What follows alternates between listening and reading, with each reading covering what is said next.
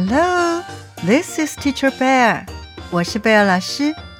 小朋友，农历一月十五号元宵节到了。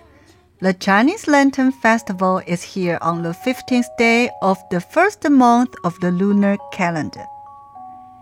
你会跟家人一起提灯笼、看花灯，并且欣赏烟火吗？Will you carry lanterns?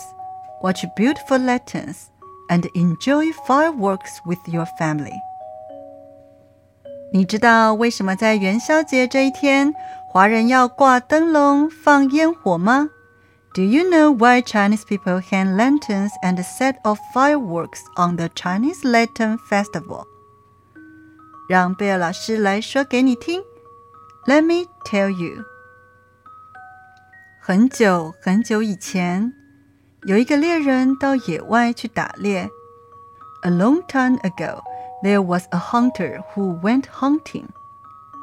因为除夕夜快到了，他想让家人的年夜饭能丰盛一点。Because Chinese New Year's Eve was coming, he wanted to make a lavish meal for his family's New Year's Eve dinner. 忽然，他看到一只鸟飞过。 立刻把它射了下来。Suddenly, he saw a bird flying by and shot it down immediately. 猎人兴奋地把那只鸟从地上捡了起来，但却觉得奇怪。The hunter excitedly picked up the bird from the ground, but felt strange. 因为这只鸟的样子非常美丽又特别。 是猎人从来没看过的鸟。Because the bird looked very beautiful and special, a bird that the hunter had never seen before. 猎人把鸟带回了村子里去。The hunter took the bird back to the village. 有一位老人看到了猎人手上的那只鸟，大叫说：“An old man saw the bird in the hunter's hand and shouted, 哎呀，这是传说中的火鸟，是火神的宠物啊！This is the legendary firebird, the pet of Vulcan. 你闯大祸了！You will be in big trouble. 什么？What？老人话才刚说完。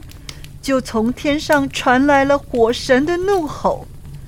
The moment the old man finished speaking, the roar of the fire god Vulcan came from the sky. 可恶的人类！我要替我的火鸟报仇！You wretched humans! I will avenge my firebird. 怎么办恐惧笼罩了整个村子，结果大家都没心情过年了。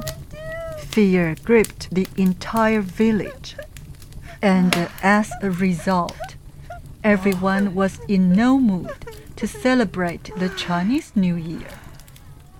每个人不是哭哭啼啼。 就是唉声叹气，担心大火来临。Everyone was either crying or mourning, worried that the fire was coming. 过了几天，有天夜晚，村长做了一个梦，梦到了一位美丽的仙女，告诉他：A few days later, one night the village chief had a dream in which a beautiful fairy told him. 我是火神的女儿，我是来帮助你们的。I'm the daughter of Vulcan, and I'm here to help you. 记得十五号月圆的晚上，你们一定要在村子里挂满灯笼，并且放烟火。Remember, on the night of the full moon on the fifteenth. Be sure to hang up lanterns and set off fireworks in the village. 记得啊，remember，一定别忘记啊，don't forget。村长醒了过来。虽然他对仙女说的话半信半疑，但是他还是交代大家赶快去准备灯笼和烟火。The village chief woke up. Although he doubted what the fairy said, he still told everyone to hurry up and prepare lanterns and fireworks. 农历一月十五号，月圆之夜到了，家家户户挂起了灯笼。放起了烟火。On the fifteenth day of the first month of the lunar calendar, the night of the full moon came. Every household hung up lanterns and set off fireworks. 这时，at this time，火神正好路过，Vulcan happened to pass by. 在天上看到那座村子红彤彤的，还喷出火花。心想，He saw the village from the sky. It looked red and was sending up sparks, and he thought. 这座村子怎么自己烧起来了？How did the village set itself on fire? 哼，活该！They had it coming. 于是就不再想报仇的事了。So Vulcan stopped thinking about revenge。就这样， 村民平安地活了下来。In this way, the villagers survived safely。为了纪念这个特别的日子，to commemorate this special day，后来到了每年的农历一月十五日，家家户户就挂灯笼、放烟火。the 15th day of the first lunar month every year.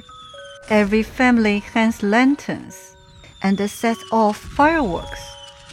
最后，eventually 就变成了赏花灯和烟火秀。This became a festival of enjoying beautiful lanterns and fireworks shows. 所以，当我们庆祝元宵节的时候，也别忘了提醒自己感谢那些原谅我们以及善良帮助我们的人哦。When we celebrate the Chinese Lantern Festival, it is a reminder to ourselves to thank those who forgive us and those who kindly help us. 小朋友，也希望你思考思考，报仇真的是好办法吗？I also hope you will think about this. Is revenge really a good way? 试着多跟别人讨论讨论哦。Try to discuss with others. 小朋友， 如果你想邀请朋友一起去赏花灯、看烟火，用英文你可以怎么说呢？Let's enjoy the beautiful lanterns and the fireworks together.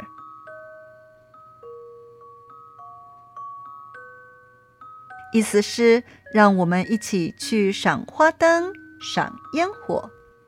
Lantern 是灯笼的意思，因为元宵节也叫灯节，所以英文我们说 Chinese Lantern Festival，意思是华人的灯节。让我们一起去赏花灯、赏烟火。这个句子，请跟 Bear 老师再用英文说一次哦。Let's enjoy the beautiful lanterns and the fireworks together.